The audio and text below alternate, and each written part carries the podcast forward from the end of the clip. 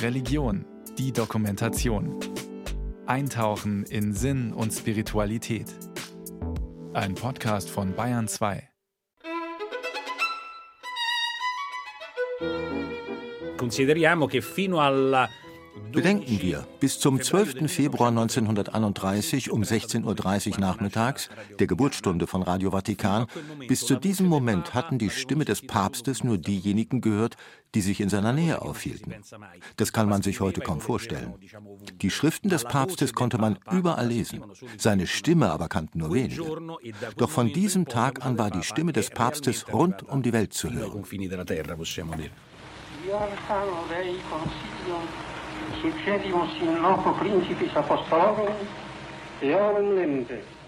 Die Worte, die Papst Pius XI. sprach, waren allerdings nicht die ersten, die aus dem Vatikan über einen Kurzwellensender in die Welt geschickt wurden. Das weiß Alessandro De Carolis, der heute für die Koordination der Redaktionsarbeit zuständig ist und ein Buch über die Geschichte des Senders geschrieben hat.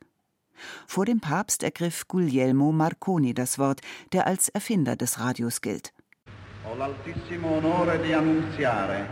Ich habe die große Ehre anzukündigen, dass in wenigen Augenblicken Papst Pius XI. die Radiostation des Staates der Vatikanstadt einweihen wird. Papst Pius XI. hatte den damaligen Nobelpreisträger etwa eineinhalb Jahre zuvor, im Juni 1929, mit dem Bau eines Funkhauses in den Vatikanischen Gärten beauftragt. Ein Schritt, der erst zu diesem Zeitpunkt möglich geworden war.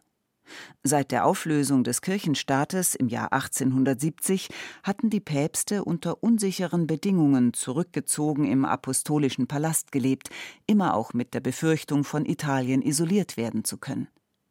Erst durch die Unterzeichnung der Lateranverträge am 11. Februar 1929 wurde die sogenannte römische Frage geklärt.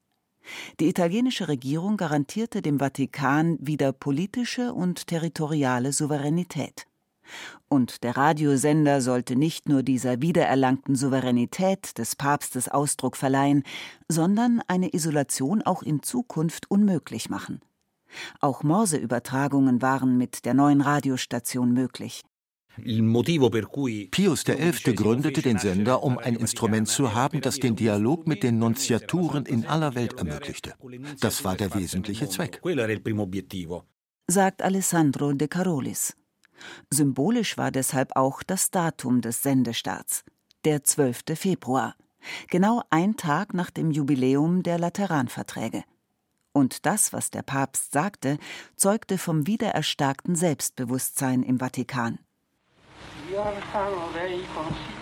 Weil wir nach dem geheimnisvollen Plan Gottes Nachfolger des Apostelfürsten sind, von denen also deren Lehre und Verkündigung auf göttlichen Befehl für alle Völker und jede Kreatur bestimmt ist, wenden wir uns an alle Dinge und an alle Menschen, indem wir ihnen mit den Worten der Heiligen Schrift sagen, Hört zu, ihr Himmel, ich will reden, die Erde lausche meinen Worten. Seine erste Radioansprache hielt Papst Pius XI. in zwei Sprachen, erst auf Latein, dann auf Italienisch. Die Botschaft wurde anschließend übersetzt und in sieben weiteren Sprachen ausgestrahlt. Dennoch blieben Latein und Italienisch in den ersten Jahren die eigentlichen Sendesprachen. Radio Vatikan übertrug von Anfang an päpstliche Reden und Zeremonien.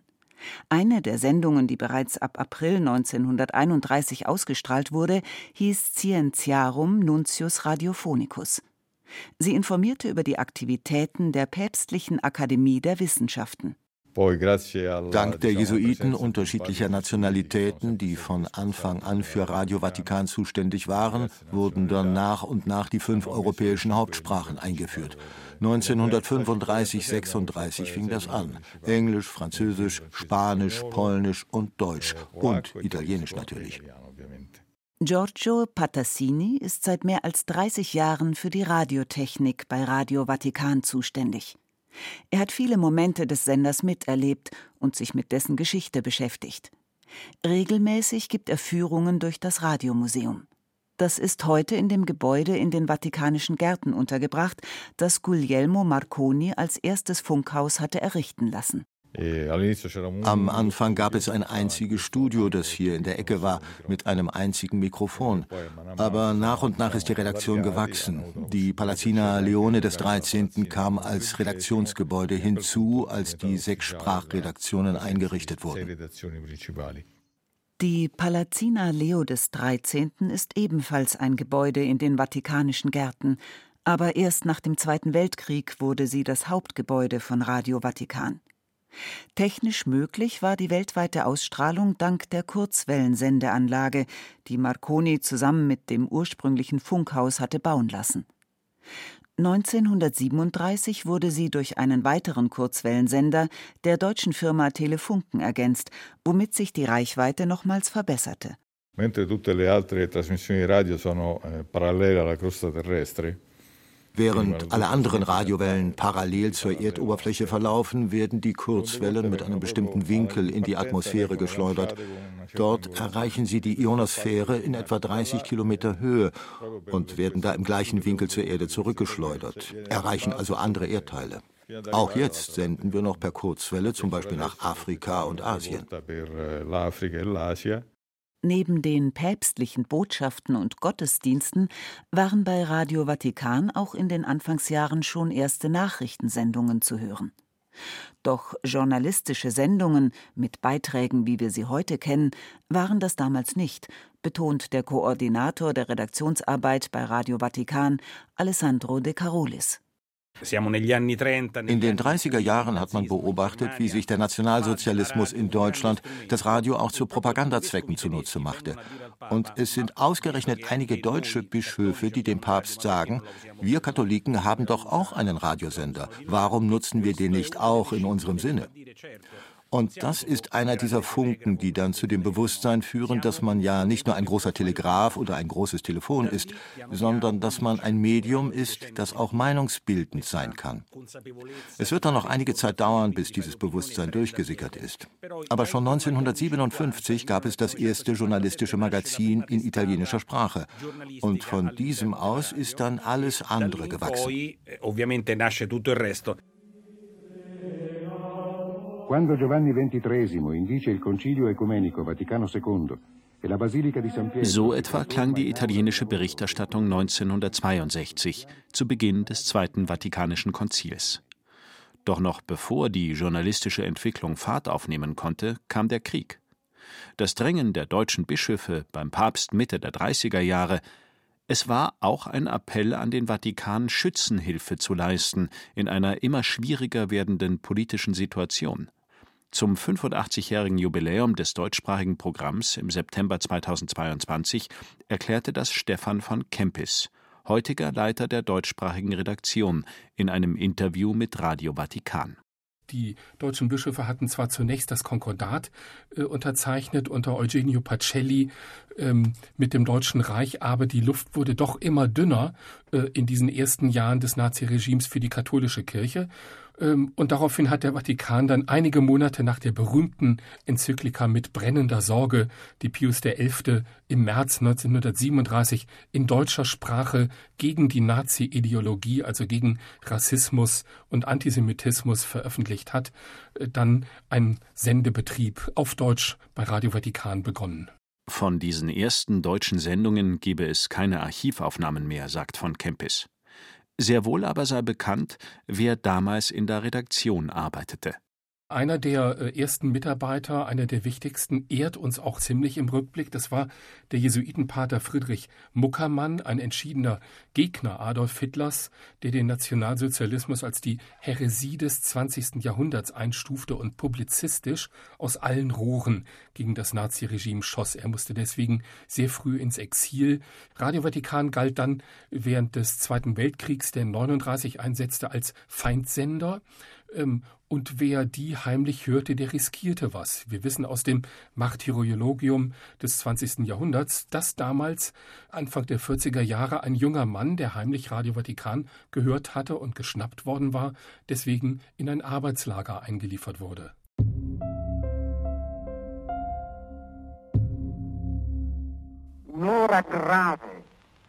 Eine schwere Stunde hat für die Menschheitsfamilie geschlagen.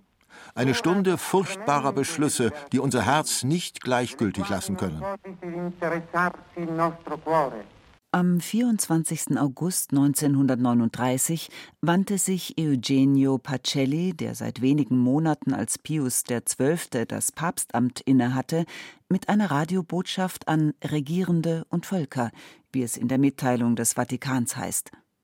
Eine Reaktion auf den Hitler-Stalin-Pakt, der einen Tag zuvor geschlossen worden war. Die Gefahr ist groß, doch noch ist Zeit. Nichts ist verloren mit dem Frieden. Alles kann verloren sein mit dem Krieg. Doch der Radioappell des Papstes verhallte. Eine Woche später begann der Krieg.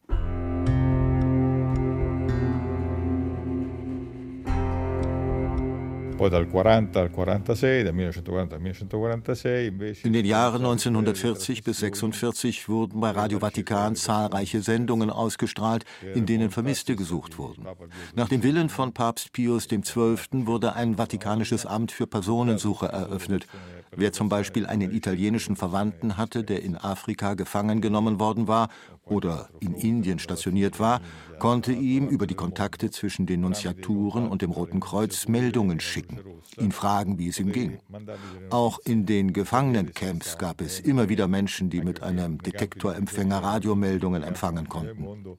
Es gab also diese wirklich gute Initiative, damit die Leute sich finden oder Kontakt miteinander haben konnten.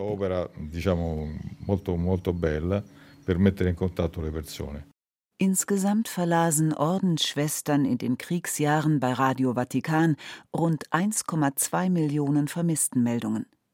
Immer systematischer wurde in dieser Zeit auch die Erkennungsmelodie des Christus Vincit gespielt, die bis heute ein Markenzeichen von Radio Vatikan ist. Sie sollte dafür sorgen, dass die Vatikansendungen und damit auch die Vermisstenmeldungen nicht durch Interferenzen gestört wurden.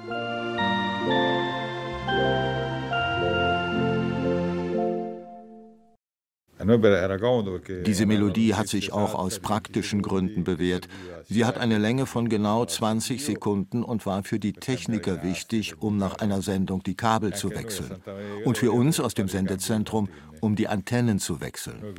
Wir wussten, dreimal Christus Vincit, das ist genau eine Minute. So viel Zeit haben wir, um den Sender einzupegeln. Denn auf einem Kurzwellensender von Radio Vatikan liefen ja und laufen bis heute unterschiedliche Sprachsendungen, die für unterschiedliche Länder gedacht sind. Daher die ständige Neuausrichtung der Antennen, die heute übrigens automatisiert läuft. Und zwar in dem Sendezentrum, das Papst Pius XII. im Jahr 1957 einweihte. Im Ort Santa Maria di Galleria, vor den Toren Roms.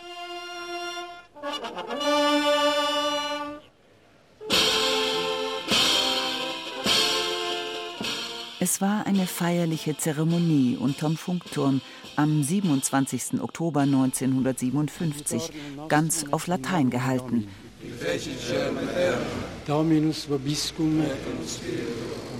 Eine merkwürdige Kombination aus kirchlicher Tradition und dem Lob hochmoderner Technik.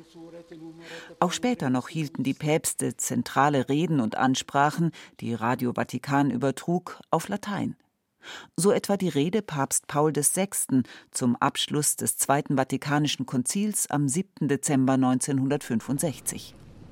Venerabilis fratres et fili dilectissimi. Allerdings machte sich dieser Papst sehr bald daran, die Beschlüsse des Konzils umzusetzen und ließ zu, dass Messfeiern in den Nationalsprachen statt auf Latein gefeiert würden. Bereits am 7. März 1965 hatte er die offiziell erste Messe auf Italienisch zelebriert. Und auch bei Radio Vatikan trieb Paul VI. eine Modernisierung voran, was sich vor allem in der redaktionellen Entwicklung zeigte, erzählt Alessandro De Carolis. Paolo VI era un giornalista Paolo VI. war ein Journalist. Er hatte diese Erfahrung schon früher gemacht. Er war auch Sohn eines Journalisten. Er war also in Bezug auf die Informationsvermittlung sehr aufmerksam. Und er betonte, dass Radio Vatikan nicht mehr nur ein technisches Instrument sein sollte wie am Anfang. sondern dass der Sender ein Instrument sein sollte, das auch meinungsbildend war und das über die Ereignisse auf der Welt mit einem christlichen Schwerpunkt informierte. Und das, so kann man sagen, ist heute noch immer unser Anliegen, trotz natürlich zahlreicher weiterer, auch technologischer Entwicklungen, über die Ereignisse der Welt aus einem christlichen Blickwinkel zu berichten. Wie Radio Vatikan in den folgenden Jahren klang, zeigt anschaulich ein Zusammenschnitt der Meldungen, die kurz nach dem Tod von Papst Johannes Paul I. im September 1978 gesendet wurden. Der Papst, der mit bürgerlichen Namen Albino Luciani hieß, war unerwartet, ohne erkennbare gesundheitliche Probleme, nach nur 33 Tagen im Amt gestorben. Sein Tod gab später Anlass für zahlreiche Spekulationen. Radio Vatikan unterbrach das laufende Programm am Vormittag des 29. September für die Todesmeldung. Dopo 33 giorni di pontificato, Papa Giovanni Paolo I è morto. Heute am Vormittag, am 29. September, gegen 5.30 Uhr. Ausgerechnet das Geschichtsmagazin des Spiegel kommentiert diese Aufnahmen in einem Artikel zum Tod von Johannes Paul I. folgendermaßen. In welcher Aufregung diese Nachricht selbst den Nachrichtensprecher versetzt haben muss, ist seiner immer wieder stockenden Stimme und den zahlreichen Versprechern anzuhören. So vertauscht er einmal die Worte Arzt und Papst, so dass nach dieser Lesart der Papst seinen Tod selbst festgestellt hatte. Das aber ist, selbst in der an Wundern reichen katholischen Kirche, kaum möglich. Nicht nur die angemessene Berichterstattungsform über Papsttode beschäftigte Radio Vatikan in den Jahrzehnten nach dem Zweiten Weltkrieg, sondern auch das Senden hinter den eisernen Vorhang. Das neue Redaktionsgebäude im Vatikan verfügte über eine vollständig verkabelte Kapelle, aus der Messen in verschiedenen Sprachen übertragen werden konnten, erzählt Christine Seuss, die heute die stellvertretende Leiterin der deutschsprachigen Redaktion ist. Radio ist im Prinzip ein Medium, das nicht zensierbar ist. Radiowellen kann man nicht aufhalten. Und in den Gründerjahren von Radio Vatikan war ja eine ganz wichtige Aufgabe auch äh, während des Zweiten Weltkriegs, und in der Zeit danach, während des Kalten Krieges, äh, zum Beispiel auch Gläubigen in äh, Ländern, in denen Religion verboten war, zu erreichen, Messen zu feiern in deren Sprachen, die von äh, diesen Menschen empfangen werden konnten, äh, insbesondere natürlich in den Ostblockländern. Und das ist heute noch ein ganz großes Erbe, was viele Menschen in diesen Regionen in ihrem Herzen tragen. Annunzio vobis Gaudium Magnum. Habemus Papam. Nach der Wahl Karol Wojtylas zum Papst erfuhr die Redaktionsarbeit bei Radio Vatikan nochmal einen kräftigen Schub, erzählt Alessandro De Carolis. Per esempio, pensiamo ai viaggi apostolici internazionali. Prima di Giovanni Paolo II Denken wir an die internationalen apostolischen Reisen. Vor Johannes Paul II. reisten die Päpste wenig. Paul VI. hatte fünf oder sechs Reisen gemacht. Und man muss bedenken, dass die Redakteure, die ihn auf diesen Reisen begleiteten, eigentlich niemals Live-Gespräche machten und überhaupt sehr wenige Sendungen dazu, weil es weder die technologische Struktur dafür gab, aber auch nicht das redaktionelle Denken. Als dann Johannes Paul II. begann, die Welt mit einer Wahnsinnsgeschwindigkeit zu bereisen, da wurde den jesuitischen Redaktionsleitern klar, dass diese herkömmliche Struktur bei Radio Vatikan dafür überhaupt nicht angemessen war, dass man flexibler und schneller werden musste. Und da hat dann eine ganze Reihe von Dingen ihren Anfang genommen, die wir noch heute haben. Zum Beispiel die Idee, eine zentrale Redaktion in der Stadt aufzubauen, in die der Papst reiste. Journalisten dorthin auch vorher anreisen zu lassen, um eine nahtlose Berichterstattung zu ermöglichen. Oder technisch gute Verbindungen zu haben, um Live-Schalten machen zu können. Jeder Papst habe den Sender auf besondere Art und Weise geformt und geprägt, so de Carolis. Unter dem reiselustigen Johannes Paul II., der Wert darauf legte, seine Oster- und Weihnachtsgrüße in zahlreichen Sprachen zu verkünden, erlebte Radio Vatikan eine Art Blütezeit. Die Anzahl der Sprachredaktionen, die Ende der 60er Jahre noch bei 32 gelegen hatte, wuchs auf über 40 an. Aus Platzgründen hatte schon vor seinem Pontifikat der Umzug der Redaktionen in den Palazzo Pio begonnen, einem am Ende der Via della Conciliazione gelegenen Gebäude, das zu den sogenannten extraterritorialen Besitzungen des Heiligen Stuhls gehört. Dort arbeiten die Redakteure von Radio Vatikan bis heute. Laudetur Jesus Christus, hier ist Radio Vatikan. Heute bei uns. Der Papst spendet den Familien von verschütteten Bergleuten. Natürlich bilden wir das ab, was in Deutschland passiert. Allerdings bilden wir es natürlich von einer weltkirchlichen Warte aus ab. Denn auch wenn wir Radio Vatikan deutschsprachige Redaktion sind, nicht deutsche Redaktion, wohlgemerkt, haben wir natürlich doch den Blick, der ein bisschen relativiert, was in Deutschland ganz, ganz dringend und ganz wichtig diskutiert wird. Denn die Kirche in Deutschland ist nur ein Teil der Weltkirche und Themen, die in Deutschland stark sind, sind in anderen Teilen der Weltkirche überhaupt nicht so stark oder ganz anders akzentuiert. Und es ist natürlich unser Job, das abzubilden und klarzumachen, was auch die Vatikanposition zu bestimmten Diskussionen ist. Themen, die heute in den deutschen Medien die Berichterstattung über die katholische Kirche dominieren, sind etwa die Missbrauchskrise oder der synodale Weg. Über all das berichte man sachlich, sagt Christine Seuss. Gerade die Deutschen sind ja gerne sehr kritisch. Aber uns hier ist natürlich auch wirklich wichtig, konstruktiv zu sein. Nicht nur die, die Schatten hervorzuziehen, sondern einfach auch den Blick zu weiten und zu sagen, okay, die Kirche ist noch anderes. Mit Erstarken des World Wide Web zu Beginn der 2000er Jahre veränderte sich die Berichterstattung bei Radio Vatikan noch einmal. Das Vatikanische Radio erlebte erst einmal eine Krise, sagt Alessandro de Carolis. Das Radio musste sich auf dieses neue Medium einlassen, das ihm in gewisser Weise das Wasser abgrub, könnte man sagen. Dann aber hat man festgestellt, dass auch das Audio innerhalb des Digitalen viele neue Leben haben konnte. Niemand hat zum Beispiel vor 20 Jahren an das Konzept des Podcast gedacht, der das Audio auf eine andere Art und Weise wieder zum Leben erweckt hat. Das Internet wird also zu einer Plattform, die alles vereinigt. Und nun haben wir eben die Multimedialität. Praticamente Internet diventa, come dici te, una piattaforma che integra il tutto ed è la multimedialità. Das bedeutet teilweise mehr Arbeit für die Redakteure, die jetzt nicht nur ihre Nachrichtensendung schreiben, sondern auch Online-Texte und Social-Media-Posts verfassen müssen. Und noch mehr hat sich strukturell geändert. Papst Franziskus, dem von den deutschen Medien oft eine gewisse Reformscheu vorgeworfen wird, hat in der vatikanischen Medienlandschaft mit mehreren Traditionen gebrochen. Zum Beispiel bei der Besetzung von Positionen. Der erste Leiter des Sekretariats für Kommunikation, das aus dem Motto proprio des Papstes entstanden ist, war ein Priester, aber es war nicht mehr ein Jesuit.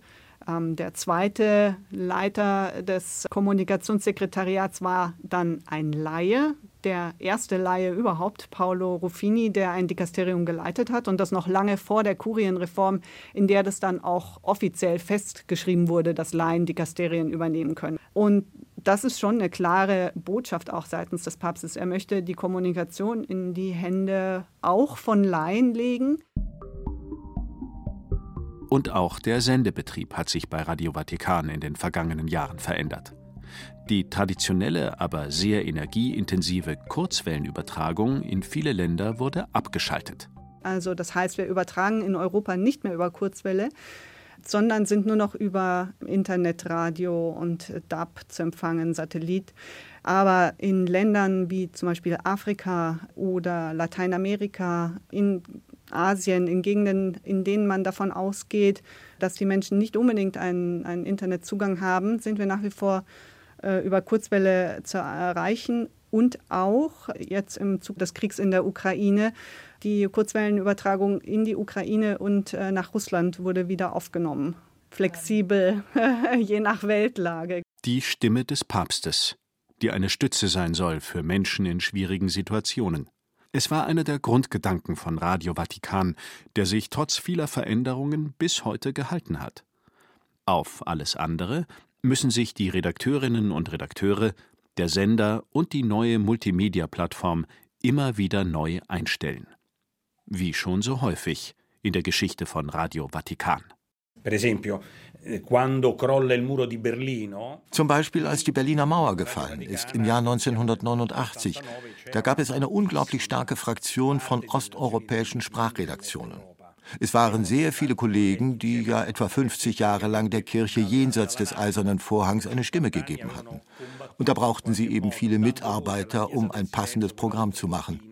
Mit dem Fall der Berliner Mauer begann eine neue Realität. Also nahm die Zahl der osteuropäischen Redakteure ab, die der arabisch sprechenden Redakteure und der Chinesen zu. Wie soll ich sagen? Das Radio passt sich immer den weltlichen Gegebenheiten an. Anders geht es nicht.